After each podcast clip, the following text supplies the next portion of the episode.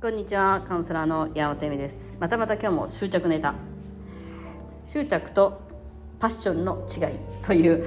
あのあのですね執着がないと今回ねあの Facebook ライブとかした時に執着がないと頑張れないんじゃないですかとかもう執着なくしちゃったら私も何にもなくなっちゃいますみたいな話でだからその執着と情熱の違いがわからないんですけどみたいな話だったんですよ。でえっとあそれはそうでしょうねみたいな。あのでえっと一人の方はその企業女子を助けるあのお仕事をなさってるんでもっとみんな頑張れよっていう感じだと思うんですね常に。あのそのまあ、気分的にはあのこのちょっと成功に執着してほしいみたいなのが多分あると思うし自分もそういう、えーと、意気込みでやっていらっしゃると思うんですよ、そういうそういう役割なんでね。で、えーと、ああなるほどなと思ったのが執着と,、えーと情熱の違いっていうのは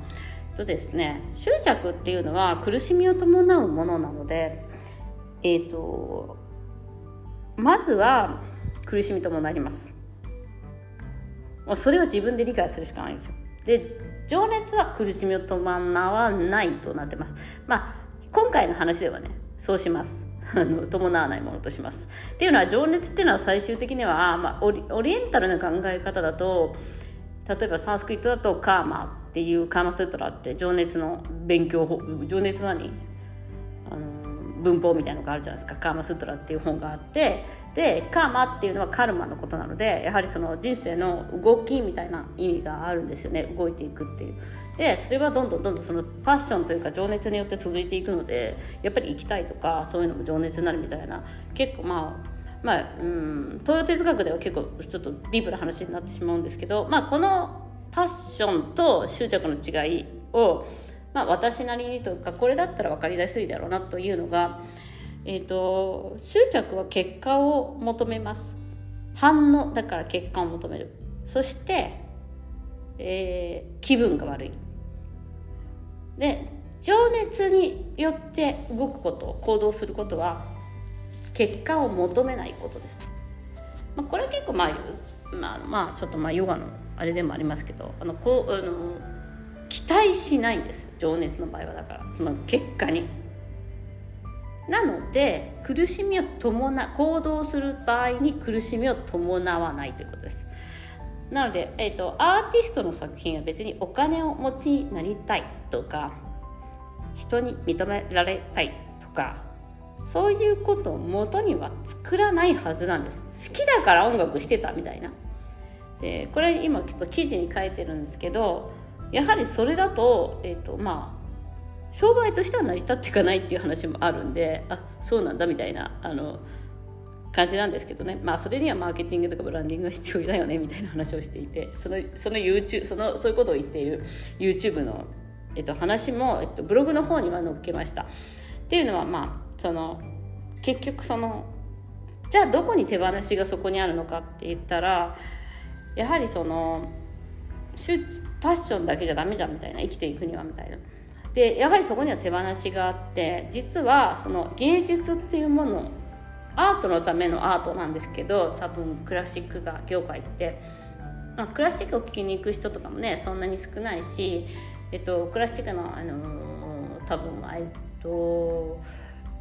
DVD じゃないけど CD とかそういうなんていうのダウンロードとか少ないんだと思うんですよね。普通の人よりももう、まあ、決められた人しかクラシックにはお金を使わないと、まあ、音楽時代がねそういうところもありますし今。でそそうですね。だからあのアイドルの方がねえっとまあモーツァルトよりもまあ売れるわけじゃないですか。当たり当たり前の話ですそんな。でまあうん、なのでそこにはそのマーケティング力とかブランディング力が必要だねっていうその手放す。だからそのえっ、ー、と結果というかそのアートを手放すっていう部分芸術っていうものを手放すっていうものがその人たちには必要になるんですけどそのやはりだから情熱に持ってやったことは苦しみを生まないんです。だから執着って食べ過ぎとか飲み過ぎとかも、まあ、多分執着の一歩として見せていただいたりとか、まあ、人間関係の執着とかもあると思うんですよね。仕事に対する執着とかそこもやはり手放すことをしない限りその苦しみをもたらすものだと思います。で情熱好きでやっていることっていうのは、うん、別にねその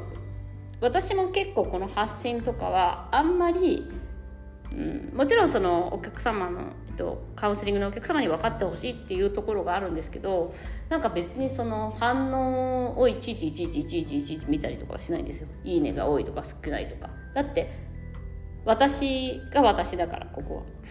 私でありたいと思っている場所であってその、えーと、私の言いたいこととかは言うけどそれに、えーと、多くの人に反応してほしいとかいいねがいっぱい欲しいとか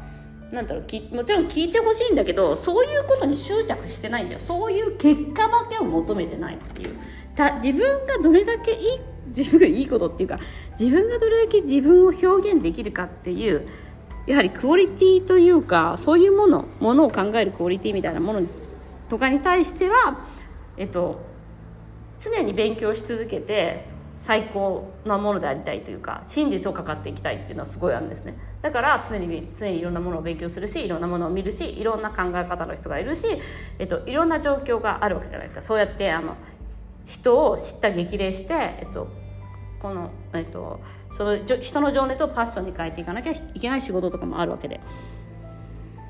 なんですけど結果っていうものにだけに、えっと、フォーカスしないです。でこれはカウンセリングでもそうですね。あの結果にフォーカスするとなんかみんな結果を間違えてて結果って結局その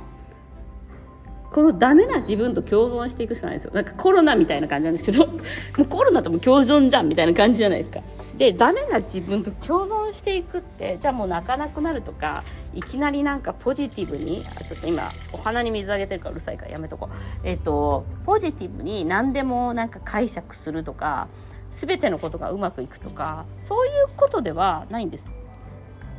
残念なことで全てのことがうまくいかないこともあるかもしれないしうまくいきたかったとしてもねあの残念なことにあのただしそういう、えっと、全てがホームランを打ち続けない全てがもう最高なものをを手に入らない人生だったとしてもよ。えっと